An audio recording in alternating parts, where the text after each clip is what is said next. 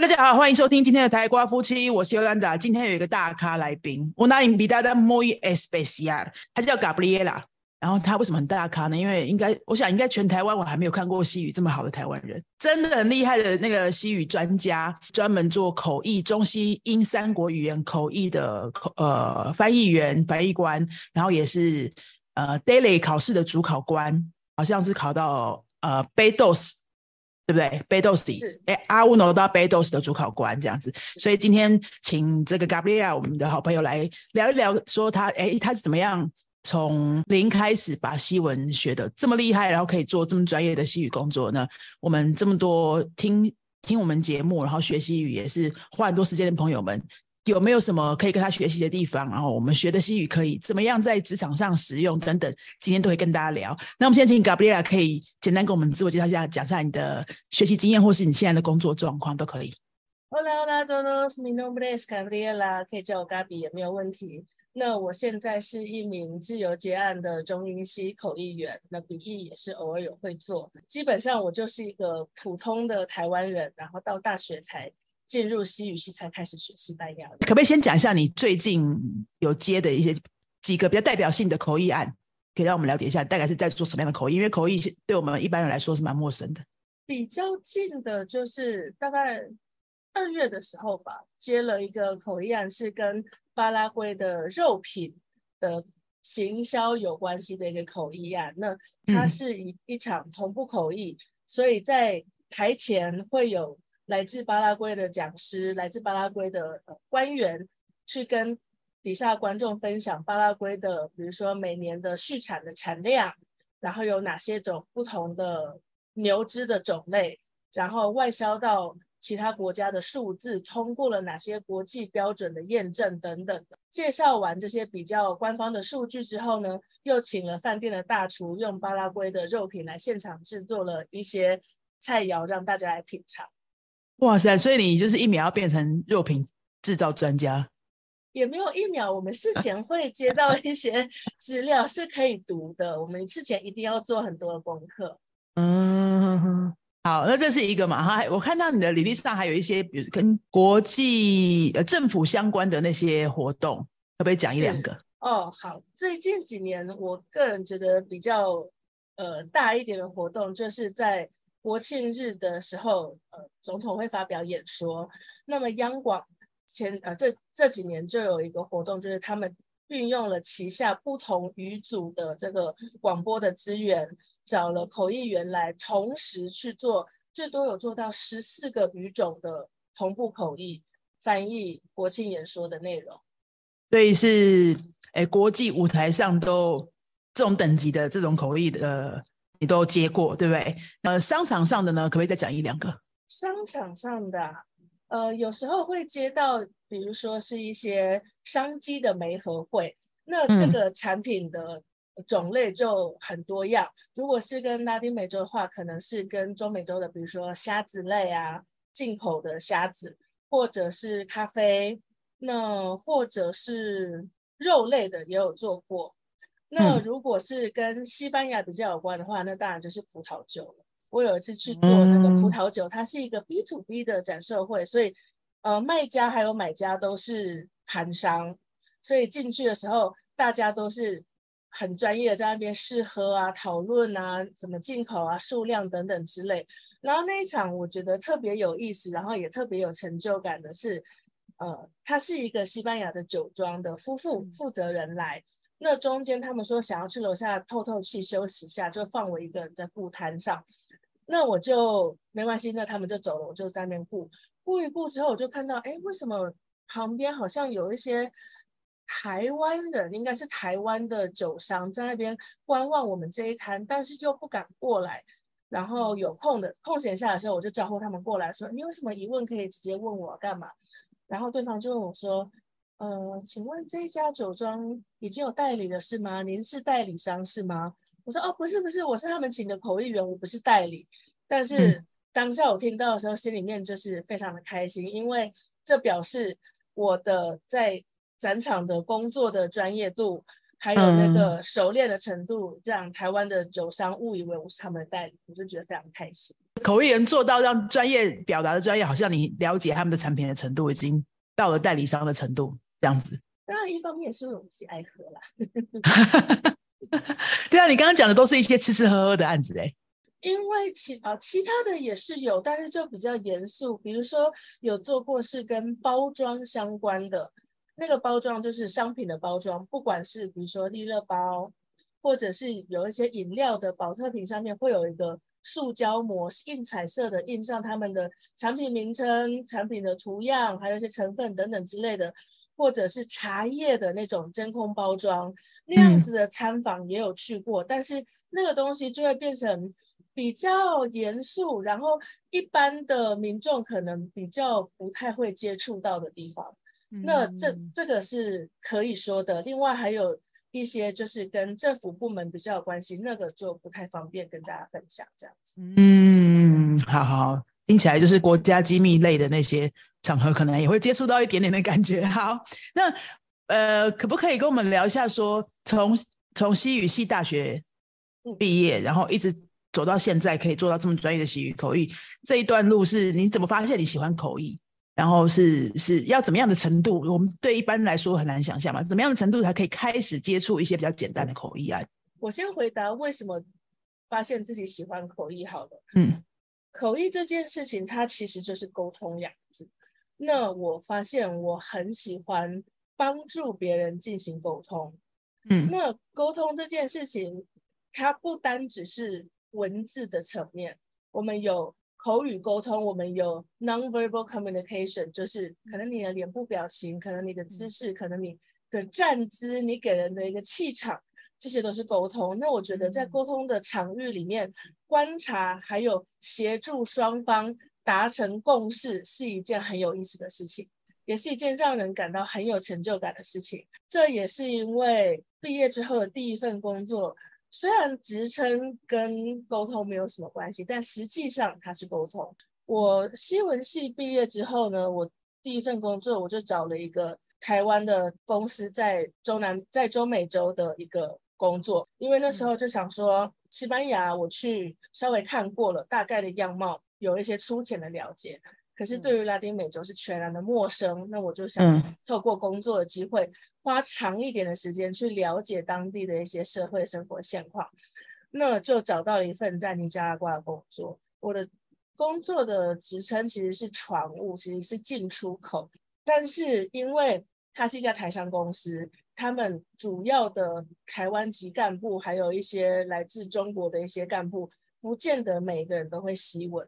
所以他们会找许多西文系毕业的学生去那边做一些，比如说船务啊、生产啊或其他相关的工作，同时也肩负着翻译的工作内容。那因为我的工作是进出口，每天都要跟海关打交道，所以就不知不觉之中，就慢慢的把沟通的能力培养了出来。然后在那个过程当中，你很发现你会蛮享受帮助别人沟通成功的那个过程。这个过程里面有让自己很有成就感的地方，也有让自己觉得很挫折的地方。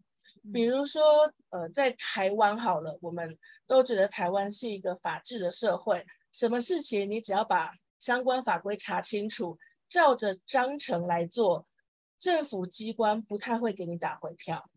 即使他打了你回票，也是因为你的。准备的资料不够或不符合，但是在拉丁美洲不见得都是这样子。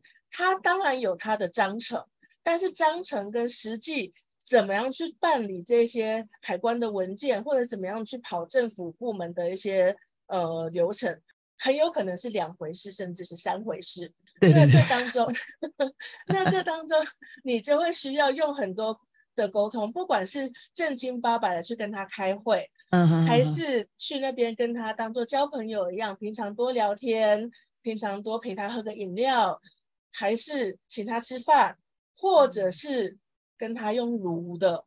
那如果再炉不过，那只好就用比我讲好听一点，比较激烈的据理力争。果然是做，果然是做语言的，很会表达，很会美化。所以就是各种不同的沟通方式都要去尝试。因为虽然有的人有刻板印象，觉得说啊，可能开发国呃程度没有台湾这么高的地方，就是塞钱啊、走后门啊、干嘛？但是你不能每一次都来这一套，也不是所有人都吃这一套，所以你必须要想尽各种办法跟对方沟通，这样子我才能把我的工作做好，我才能出货，我才能进货，我才能顺利的把我要执行的工作给完成。嗯哼，对啊，那这个是对官方的态度是这样。那么在进出口行业里面，我们一定会有雇用报关行，跟报关行的沟通，那又是另外一回事。我们身为一个台湾人，会觉得说，我今天雇佣你，我是报关行的雇主，那应该是我交代你做什么事情，我们是有点以上对下的态度，这样子在跟他们沟通。因为你拿了我的钱，你要把我们的事情办好。可是，在那边这样子的态度行不通，你也是要跟他们交朋友，没事的时候聊聊天。然后，呃，真的进度很不 OK，真的被拖到的时候，有时候严厉一点，有时候撸一下，有时候塞奶一下，也是各种方式，想尽了各种办法，要把自己的工作做完。所以在这个整个这一两年多的海外工作经历的过程里面，就学到了各种软磨硬泡啊，该严厉的时候严厉，然后该刮干净的时候就要刮干净。那那个时候你的西语程度，现在回想起来大概是怎么样啊？大学刚毕业嘛，大四毕业的时候，那那时候去考，那时候有考过 daily，那时候的 daily 还没有像现在有六级，嗯，因为对，因为那个时候还没有那个 Marco Comune 的 Europeo，还没有那个欧洲共同框架，所以 daily 就是西班牙自己独立办，然后就有三级：初级、中级跟高级。对对对对然后对，然后那时候我中级考过了，就心里面就想说，哦，应该没有什么问题，在西班牙工呃生活和念书也没有遇到什么困难。但是，一到拉丁美洲，完了，发现他们讲话，发现他们讲话，哎，我怎么好像好像有听懂，但是好像没有听懂，因为呃，中美洲的西文有一个特色，就是他们很喜欢讲 boss。嗯，对，他们很会用 boss 哦。然后刚一开始第一天听到了船务助理讲说 boss 怎样 boss 怎样，我心里想说糟糕了，这些东西怎么办？这个动词变化我也不太会，就就就硬着头皮硬上啊，不然怎么办？对对。那除了这个 boss 之外嘞，在沟通上你发现哦，天哪，我在学校学的怎么都都没有用上，或是都不够，然后现在现在我要面对好多新的这种这种状况。在学校学的完全不够用啊，因为在学校里你了不起只能够学到你的生活中一般生活会用到的，还有在校园这个场域会用到的一些说法或者是词汇。可是到了工作上，比如说就讲个最简单的字好了，玻璃伞。一开始船务助理跟我讲说啊，玻璃伞的呀，多拿什么什么东西？我想玻璃伞是什么？然后我就跑去查字典。玻璃伞，他跟我讲保单，就是一般保险业的保单。我想说什么叫做海关的保单？就后来翻了那个文件之后，看了那些文书之后，才发现是海关的报关单、报关文件。嗯，但是这些东西对于进出口行业的人来说，可能就习以为常，天天都在用。但是对于一个主修是西语而没有学任何其他专业的人来说，这就是啊，我怎么会不懂这个东西？就没有其他专业的一些素养。对，这就是用中文讲也不见得马上能进入啊，像这样子的东西。其实是这样子没错，但是因为我们母语是中文，我们会有一个我们会有一个 falsa sensación，就是虽然我并不知道你在讲什么，但我好像听懂了。但是换到了一个语言，就是糟糕了，我我也听不懂，我也无法去幻想说，我好像知道那是什么，就会心慌。对对对对对，所以你看，连主修科系的毕业的这样去出国工作，也是会遇到这么多觉得西语不够的情况。那何况是我们现在，比如说我们现在的学生，对不对？就是呃，不是主修科系的，然后可能都是在其他工作领域的职场人士啊，这样子，呃，业余的时间学一学的。其实你在日常生活当中，或是你甚至只是去旅行而已，会遇到讲不通，或觉得自己学的不够。其实你可能都学了两年、三年、几百个小时，你还是会觉得不够的情况是一直会出现，对不对？即使到你现在这么专业，不要说到谁专不专业，我们就讲，我每次遇到的案子都像是要投入一场新的学习。我可能今天做肉品的案子，到了隔天我要做军事方面、国际关系、区域安全的议题，这个跨度有一点大。等于说你要去投入一个全新的领域，那我自己的经历上比较幸运的一点是，因为我有在新闻界总共待了将近五年的时间做国际新闻，那新 闻就是什么都有，什么都会遇得到，所以这个帮助我后来在口译上面奠定了很多的基本知识。所以我们再回来，你刚刚那个工作经历聊一下。你刚刚说第一份工作是去尼加拉瓜，是，然后一两年是吗？两年多一点。嗯，然后之后还做过哪些工作？都是跟西语有关的吗？之后回国短暂的做了一段时间西语业务，但是后来发现我实在是不适合业务这样子的工作类型。那嗯，我我就进了新闻圈，就去做国际新闻。那时候其实主要的想法就只是说，我希望在我的工作里面能够用到西文。那刚好我去应征的这个职缺叫做国际新闻编译。它虽然是编辑的程度比翻译的程度还要多，但是终究还是脱离不了语言转换的这个本质。那所以我就去做了五大概将近五年的国际新闻编译，后来又再出来当自由结案的翻译员这样子。国际新闻编译是在什么单位？在电视台，我待过大爱电视，然后也待过一个 MOD 上面的新闻频道，环宇新闻。呃，帮听众们问一下，如果想如果想要以这样子的工作形态为目标，编译这一类的，那个新闻大概要什么样的程度？可不可以跟我们具体举例一下？我觉得大概到 Andre b e uno y b dos 大概就可以了。啊，真的吗？哦，真的，因为一方面来说，台湾的呃外电编译、国际新闻编译，它主要的资讯来源还是英文的一些。通讯社，比如说什么美联社啊、法新社啊等等之类的，它主要还是英文比较多。那什么时候会用到西文呢？就是西语系国家有一些重大事件的时候，新闻西文其实并没有很，因为新闻它毕竟是要给各个年龄层的观众看或者是读的一种文体，它不会用到很难，所以其实跟北斗差不多就够了。那这样的话，我们的听众还有云飞的学生。还蛮大部分的人是有机会挑战的耶，因为还蛮大部分人都会学到北五 no 以上啊。哇，那你们的学生程度很好哎，这样子吗？真真的啊，真的啊，因为在外面其他房间的一些补习班，你常看到的现状是阿乌诺的课一定开最多，到了阿豆时可能就剩一半，进入到北屋的时候再剩下一半，那就没什么人。对啊，我其实云飞前两三年刚开始做课程的时候也是这个情况，然后到最近我们现在第八年嘛，所以最近这两年课程一直在改版之后，我们开始有一年期的密集班，让大家让比较多的人可以在一年之内冲到杯乌诺，一个比较基础的杯乌诺啦，因为杯乌诺也还也还有一个还有一个范围在里面嘛，就会有大概一半的人以上会想要再继续精进，所以隔年如果再冲个一年，就会有背斗士的可能。厉害的。那你们这样等于是把大学四年要学到的程度压在两年里面，这很吃重哎。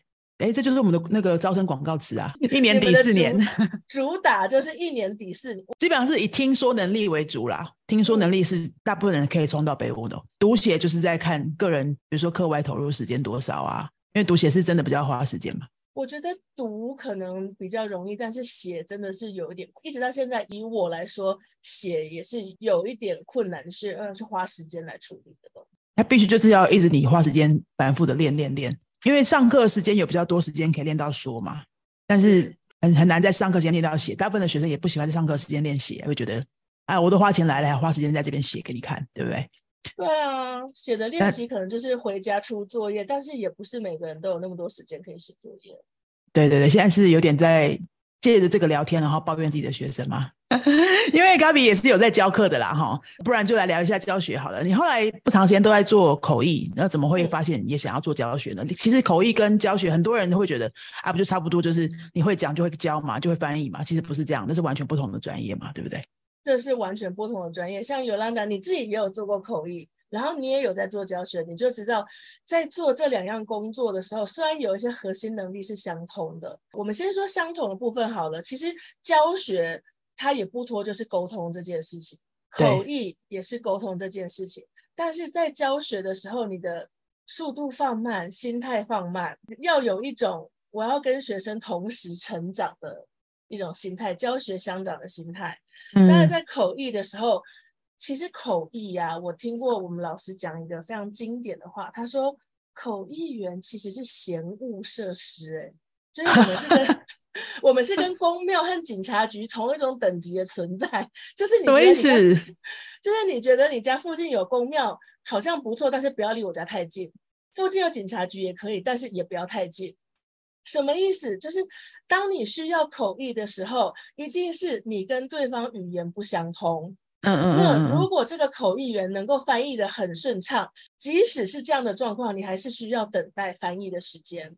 那如果是一个比较之前的口译员，他可能翻起来坑坑巴巴的，或者是词不达意，那这时候你就会觉得特别的不舒服啊，花了你的时间，还阻碍了你沟通理解的过程。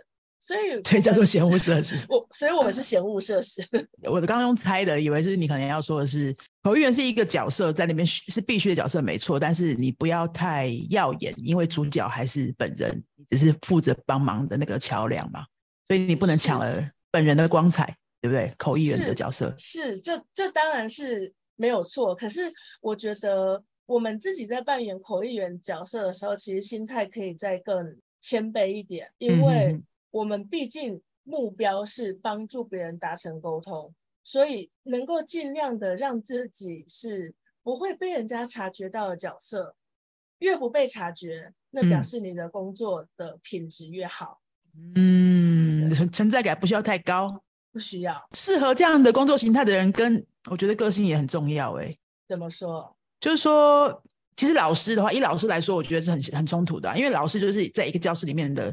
主导的那个角色嘛，是，即使可能学生是主角，但是老师的那个角色是说，你可以，你要让每一个环节一直持续下去，所以老师必须要突出啊。但是在口译的状态上，就是听起来是完全相反。对啊，所以有时候在角色转换的时候，你会发现一些很有趣的状况。有的时候，其实，在口译的现场。也会有用到一点点老师的这种角色，比如说，当你发现你的两个沟通的对象，他们好像一个往右，一个往左，开始互相背道而驰的时候，你要稍微把他们拉回来一点。这个时候，这个时候是我们必须要做的工作，因为帮助他们把沟通进行下去嘛。我不能够让两个讲者互相的往不同的方向持续发散下去，所以要稍微把它拉回来。那这个就牵涉到了跨文化沟通。如果今天一个口译员比较缺乏跨文化素养的时候，他比较不容易去察觉两个沟通的双方是不是有打到互相的点上。这也是这口译工作蛮有趣的地方，就是你不能够只是单纯语言方面做的优秀，你必须要很能够了解听他。我们说听弦音之雅意。听他讲上半句，我就大概知道你下半句有可能要往什么方向走。如果你的方向是跟对方搭得上的，请继续；如果不行，我赶快不着痕迹的把你拉回来。对这个过程，你刚刚描述的这个过程听起来就就已经不是在完全的文字上翻译了。你要除了翻译那些内容之外，要花很多注意去注意那些没有被显现出来的事情，对是啊，所以疫情来了之后，开始做线上会议。线上会议就是一个非常困难的做法，为什么？因为我们跟讲者不在同一个现场，我看不到他的表情，我观察不到他有没有手势，他的站姿。我即使有镜头照照着那个讲者，可是他可能距离很远，或者是隔了一个荧幕，我就感受不到。他的一些非语言沟通的东西，所以要不然就变得很困难，因为你唯一的线索就只剩下语言。哇，这部分又跟教学有有那么一点点一样了，实体教学跟线上教学。哦，怎么说？现场教学的时候，你可以也是可以一样，可以从学生的他的那个表情给你的那个能量，在现场都感觉出来说，你现在你下一句可能讲不出来，你快崩溃了，我不能这样，不能再继续问你了，有没有这种感觉？在线上的时候，就只能从脸部表情判断嘛，如果他有开镜头的话。那有时候就是比较容易失准的。这个是站在老师的立场，那我比较好奇学生的反馈呢？线上课程跟实体课程，我们从两年前开始，大家都在做线上课程之后，就每一年都会做两次的这个学生反馈意见调查。到第一年，第一年大家可能就是会想说，觉得老师不够熟悉线上教学的技巧，因为大家都还在学嘛。那也很正常。然后现在老师线上教学技巧或者是教材的改编，大部分都 OK 了之后，学生的关注呢，都会变成说线上就没有办法做他们实体课可以跟其他同学社交的那个部分，都是在意这个而已。喜欢实体课的人，就是除了来这边学西语之外，交一群朋友，然后大家可以一起吃吃喝喝。只要有人去外县市玩或是出国玩，就带一个吃的什么回来，就有一些话题。怎么样的人会学习我呢？大部分就是哎，工作也不错，英文可能也不错，然后他有点闲钱，呃，社会地位或者是。他的那个经济状况都还在一个水准之上哈，素质都蛮好的人。老实说，真的是这样。这些人聚在一起的那个社交品质都蛮好的。他们会觉得这边交一群这样子的品质的朋友，然后跟他们的工作场域有完全无关，就是可以聊一些跟工作的无不相关的、没有任何利益纠葛的这种朋友，是很珍贵的。对，可是线上就没有办法了。对啊，那你的经验呢？我的经验，因为我绝大部分都是线上教学。然后绝大部分的学生跟你刚才讲的状况是差不多的，所以他们就比较没有所谓社交的问题，因为他们可能一开始来就是想说我要上线上课程图一个方便。有一些小班，他们可能同学之间聊得特别来，他们会私下加 Line 啊，或者是加脸书、加 IG 等等之类有联络，但是这样的状况是比较少，因为他们的观点就主要是我要方便上课。刚刚说到做了五年的个新闻编。译嘛，到这边都还没有翻译研究所念书，对不对？大概什么时候决定？哎，我真的想要好好的做翻译这一行，可能要去进修。是在我出来当自由接案的翻译员，大概也五六年之后，觉得说我还是想要好好的把同步口译、逐步口译这件事情学好，才决定去念书。那为什么会从新闻编译这个工作想要？跳出来自己做自由结案，那时候是怎么决定的？我刚回台湾的时候，曾经短暂的试图做过自由结案的翻译员。但是那时候，因为第一社会历练不够，第二对这个产业、这个业界了解不够深，所以是失败收场，就回去上班了。但是我一直很喜欢接案工作的一点，它跟人的距离是若有似无。我不需要处理办公室政治，所以我的全部的精神可以放在我的本职工作上面。这个是我比较喜欢的一个面向，因为进入了职场，你难免就会跟同事或跟上司。之间，哎，有人的地方就有江湖嘛。都在面对这样贵走。对啊，可是我我就觉得，我希望能够就是把工作做好，准时交件，这样就结束了。我我我比较喜欢偏好这种专注在本职工作上面的类型。所以在做新闻编译做了五年左右之后，就觉得说我好像可以试试看，再做一次接案。那这次我比较有业界相关的经验，我比较知道交了稿之后还有哪些。过程别人还需要做处理，我比较了解这些程序了，就再做做看。那那时候出来也是。什么都做，笔译、口译，然后教学也都做，就是非常的斜杠。那我们就很好奇啊，你一开始的时候怎么找到这些案源呢？大家怎么找到你？知道这边有一个口译可以找你。一开始的时候就是靠身边的朋友，靠朋友介绍，后来就比较慢慢的会在社群媒体上面行销自己，比如说做了一件什么案子，翻了一个什么书，就会在。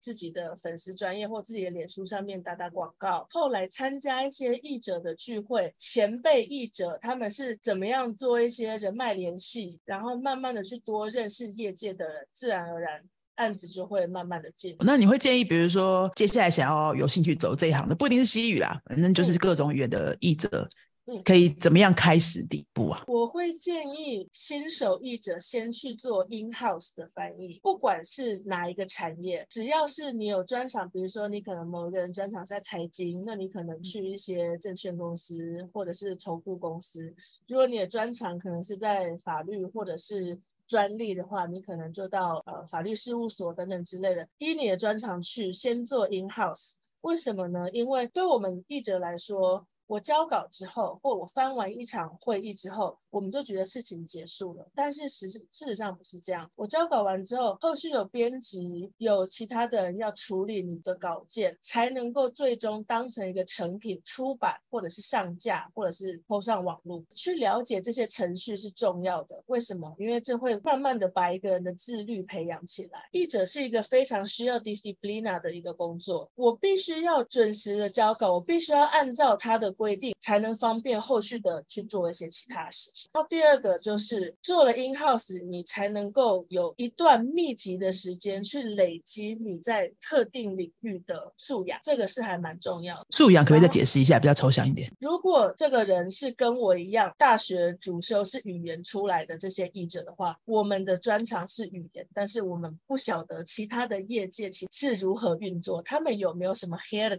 有没有什么一些特定的术语行话，这个我们不了解。对，这是我们需要去累积的东西。相对于有一些译者，他可能是工程师出身，他可能是分析师出身，他所需要累积的素养就是对语言的掌握程度。这个就是在一个你熟悉的那个领域先累积一些基础的经验，会比较适合一点。是，我会建议看每个行业，看每个人的不同，至少两年，有的行业可能需要三年。你累积到一定程度的专业素养，然后同时也在这段时间里面建立了足够的人脉之后，再试试看出来自己当 freelancer。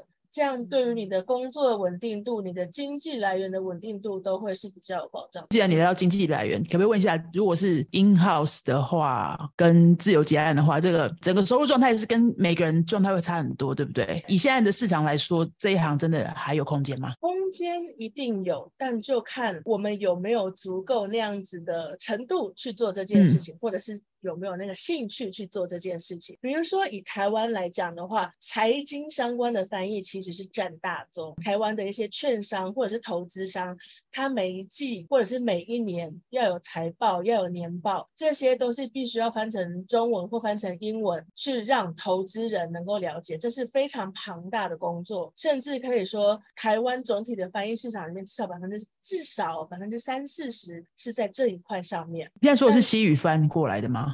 啊，我我指的是以产业类别来讲的话，OK，财经财经类。但是首先，第一，我懂不懂财经呢？我有没有兴趣学呢？这个是以译者本人来说比较关键的一部分。你吃不吃得到这个市场？然后再来讲西语市场来说好了，在疫情之前，其实做西语的翻译，不管是口译、笔译还是都做，其实是可以维持一个普通上班族的一个开销，是可以。当然，一定有更多厉害的前辈。他可能同时又做其他的工作，他的收入又更往上走。但是我自己的经历是，疫情前的状况，台湾跟拉丁美洲的实体交流还是比较多，每个月会有比较稳定的几场会议或者。一些交流，所以还是可以维持一个人的开销。疫情之后，我们现在还在慢慢恢复当中，所以我现在有点说不准。所以，一般如果说想要来走这一行的译者，是不是他至少要有其他第二、第三专长，是可以帮他带一些其他的收入的，然后慢慢再调整，可能过一段时间可以让他主要的收入都来自翻译，可能要有一个过程，对不对？需要。而且，其实我觉得在现代的这个时代，很少有那种。只靠着单一的专业就可以维持自己温饱的工作，即使你是上班族，对不对？你可能除了你的本业外，你可能要有语言的专业，你可能要有其他的这些工作上的职能，更不要说出来接案的人。所以从我跳出来五六年前跳出来，一直到现在，我都是只要是有工作来我就做，包括口译、笔译。笔译包括书籍字幕或者是一些技术文件，然后教学如果有机会的话，我也会去做。只要是我的这各种组合技可以派得上用场的地方，我都愿意去试试看。那其实就我所知道，蛮大部分的译者也都是这样。有一些他可能会去做外语配音，有一些他可能会去发展一些跟沟通。有点相关，但是跟翻译不见得那么有关的一些专场，比如说身心灵。哎，这个要怎么连在一起？译者啊，其实是一个非常孤寂的工作。嗯，口译还勉强不是，因为你出去做会都一定会遇到人。可是笔译的工作非常的孤独，你就每天一个人面对电脑，敲着键盘，你的欢乐不知道找谁诉说，你压力大的时候。你在赶稿的时候，又不一定有人能够跟你分享那种赶稿的痛，所以你自然而然的会需要有一些抒发的管道。有的人是走瑜伽，瑜伽它就是。有的人专门只做动作上的、肢体上的伸展，可是瑜伽真正在印度，它也是一个哲学，它也是一个思想的一个模式，它也是一个心态、一种生活方式。每个人有每个人不同的抒发压力的方式，有的人走瑜伽，有的人走催眠，有的人走身心灵，有的人走塔罗牌等等。在笔译这部分是真的比较比较少被注意到的哈，大家就会想到翻译，可能就是因为笔译这个角色很隐藏嘛，很隐形，是大家可能就是买书来就知道啊，就他已经。翻好了，是没有人会想到那个笔译的过程是什么，但是口译比较有可能被看见的一个角色。是笔译真的很孤单啊。那你都做过，那你你你这两个比较一下呢？你自己的感受？我比较喜欢口译，觉得是跟个性有关吗？还是什么？我觉得跟个性有关，有绝对的关联。为什么我这样说呢？因为在台湾其实一直都有一个译者聚会，疫情前每年都办，疫情中间稍微有停办，今年又要恢复了。在译者聚会上面，你。一眼就可以看出来哪些是口译员，哪些是笔译。哎，讲一下，这好有趣哦。口译员，就算我不认识你，但我坐你旁边，我可以随便跟你乱聊，随意就可以开启一个话题。但是笔译员，如果他只有做笔译的话，通常会心里面有满满的想要跟人社交的欲望，但是可能比较害羞，因为他平常的生活模式就不是长这样了嘛。对，所以你一看就知道，有些人在旁边听你讲话，听得很认真，然后一脸就是兴味盎然。的样子，可是他好像不是很敢开口，这个一定是比喻了。哎，所以听众，如果你真的接下来是对这一行有兴趣的话，你可以稍微自我分析一下你的个性，可能会哪一个路线会对你感觉比较舒服，对不对？有些人可能真的也是可以很享受那个孤独的感觉啊。有一些人可以啊，我自己不太行，所以后来我就不太做书籍的翻译了，因为就真的好孤单哦。对，这个我小小的经历过。刚刚 Gabby 说我我做过口译，其实我没做过什么正式的口译啦，都是那种自工型的好玩的，也比较没有比较没有做过一些真的收费的口译。笔译我做过一点点一些小文件，光是那几页 A 四的文件的那个过程，我就觉得我快要闷死了。是不是？那 如果上过我的课或听过我演讲，大概也知道我就是那种疯子型的讲者。所以坐在书桌前几个小时，只是为了那几张文件，然后去琢那些文字，这样子完成一份工作，我是真的觉得，或许一个月一次、两个月一次这样子调剂一下可以。长期没有跟人接触的这种工作，好像真的很看个性哎。所以，当我知道某些人是专门只有做笔译的时候，心里面升起一种油然的敬佩，你知道吗？没错，因为他不只要能能一个人孤单的去做那件事情，然后他还要花很多时间去琢磨，有一些字，有一些细微的方法，要怎么样去调整。我觉得是非常耗费心神的事情，就觉得笔译员真的是太了不起。不过我也有跟笔译员聊过，他们反过来也很也很崇拜口译的部分，就是现场抗压的那个压力。有一些人啊，比如说像我在高压底下发挥的很好，啊，没有压力的时候就懒散。所以认识自己真的很重要哈。是。好，谢谢 Gabriela 跟我们分享了很多很宝贵的第一线口译的实战经验，让我们学西语的同学啊，可以多知道一些，哎，真正西语专业的人在工作的场景下会遇到什么样的状况，然后怎么样有机会可以踏入这一行。那就如果说你有听到刚刚那一段 Gabriela 说，背 uno 背 dos 左右就有机会可以参加，可以去负责一些嗯比较简单的口译案哦。或者是新闻编译也是有机会的哦，所以各位不要妄自菲薄，学到背 uno 背 dos 都可以去挑战看看西语相关的工作。今天知道这个应该是蛮有价值的。好，那嘎比亚其实除了他是口译员之外呢，他也是 daily 的主考官。如果你去台北考 daily 的话呢，有可能就会碰到他帮你考口试。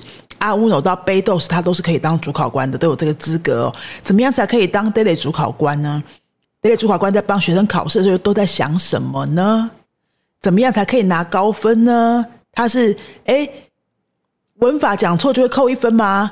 还是听不懂的时候可以怎么应对，让你不会被扣分，还可以继续拿高分呢？下半集我们都会来分享这个非常多学习的人一定都很关心的 daily 考试的技巧，还有主考官在口试的时候都在想什么？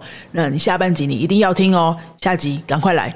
好，那今天上半集就到这边喽。如果你听完之后啊，有什么想要继续问 Gabriela 问题啊，或者是你想要对云飞的课程再有深入了解的话，今天的节目说明栏里面都有相关链接，我们会放上 Gabriel 的粉丝页，还有云飞的课程的咨询页面。